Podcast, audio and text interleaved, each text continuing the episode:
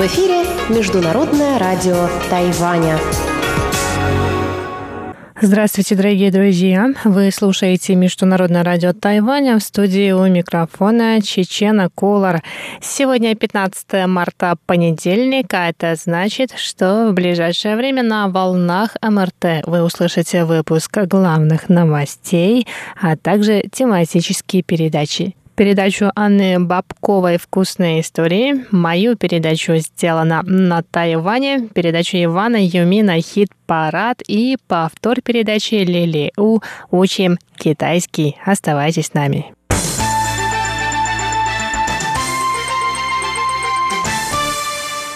Итак, главные новости 15 марта. Председатель Совета по делам зарубежных соотечественников Джун Джен Юань ответил сегодня на вопросы депутатов тайваньского законодательного юаня о положении тайваньских граждан в Мьянме. Накануне во время столкновений в столице Мьянмы в Янгоне погибли по меньшей мере 39 человек. Сообщается, что стычки между протестующими и военными произошли в районах Хланьтая и Швепита в северной части Янгона. В этих районах введено военное положение. Стало известно, что фабрика по производству обуви, принадлежащая тайваньскому предпринимателю, пострадала от пожара во время стычек демонстрантов и военных. Глава Совета Джун Джен Юань рассказал, что ситуация в Мьянме ухудшается, но сотрудники Совета и тайваньского представительства связываются с тайваньскими гражданами, находящимися в этой стране. Кроме того, Джун рассказал о группе в мессенджере Line для помощи тайваньцам.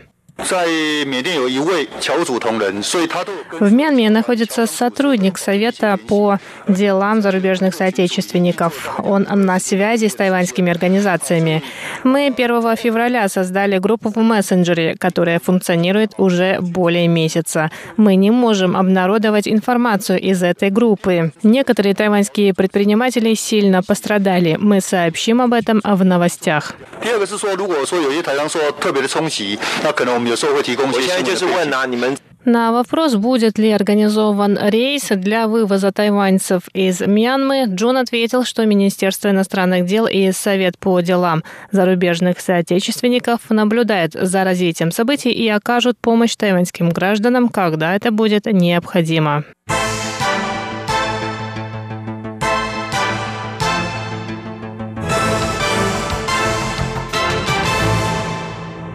На фоне протестов общественности против строительства приемного терминала сжиженного природного газа вновь стал актуальным вопрос о запуске четвертой атомной электростанции. Напоминаем, что природоохранные организации выступили против строительства терминала СПГ вблизи Датаньской электростанции на территории муниципалитета Таюань из-за уникальной морской экосистемы. Глава Совета по делам атомной энергетики Республики Си Сяосинь заявил, что запуск четвертой атомной электростанции возможен по меньшей мере через 10 лет. Си рассказал, что лицензия на строительство законсервированной электростанции истекла 31 декабря прошлого года. По словам Си, для возобновления строительства четвертой АЭС необходимо вновь получить лицензию, провести геологическое исследование, усовершенствовать оборудование и привести атомную электростанцию ратификацию под требования существующего законодательства в сфере атомной энергетики. В Совете добавили, что когда четвертую атомную электростанцию законсервировали, первый реактор проходил тестирование и проверку, а второй реактор только строился. Таким образом, четвертая АЭС не прошла необходимую проверку для запуска.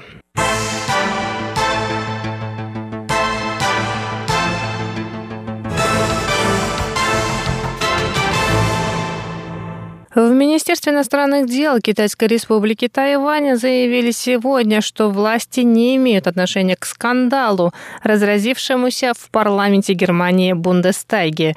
Американские средства массовой информации ранее сообщили, что член Бундестага от Христианско-демократического союза Германии Марк Гауптман лоббировал интересы иностранных государств на страницах принадлежащей ему местной газеты «Зюттюринген Курьер». Стало известно, что представительство Тайваня с 2015 года размещало рекламные объявления на страницах этой газеты. В частности, в ней публиковались петиции за участие Тайваня в деятельности Всемирной организации здравоохранения, а также статьи о туризме на Тайване. По словам представителей тайваньского министерства иностранных дел, Гауптман не является акционером компании HCS Medienweg, которая владеет газетой, и он не является получателем рекламных денег. За несколько лет тайваньское представительство заплатило за рекламу в немецкой газете 24 тысячи евро. В Министерстве иностранных дел сказали, что размещение рекламы в иностранных средствах массовой информации – обычная практика для тайваньских представительств. Министерство сожалеет, что эти действия вызывают подозрения в подкупе местных политических деятелей.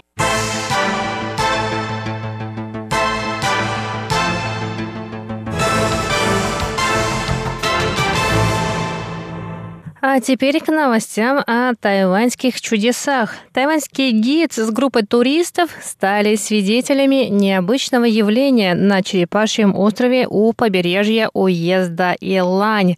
Остров вновь стал испускать белый дым впервые за 17 лет. Под Черепашьим островом находятся серные источники, и до землетрясения в 2004 году из отверстия между скалами в форме головы черепахи шел белый дым.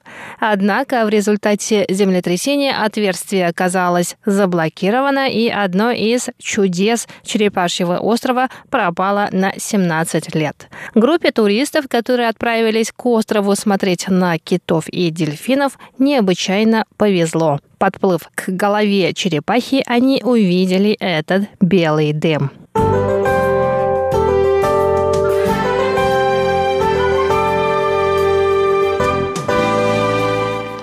Сейчас о погоде на Тайване. Сейчас за окном нашей студии 25 градусов тепла.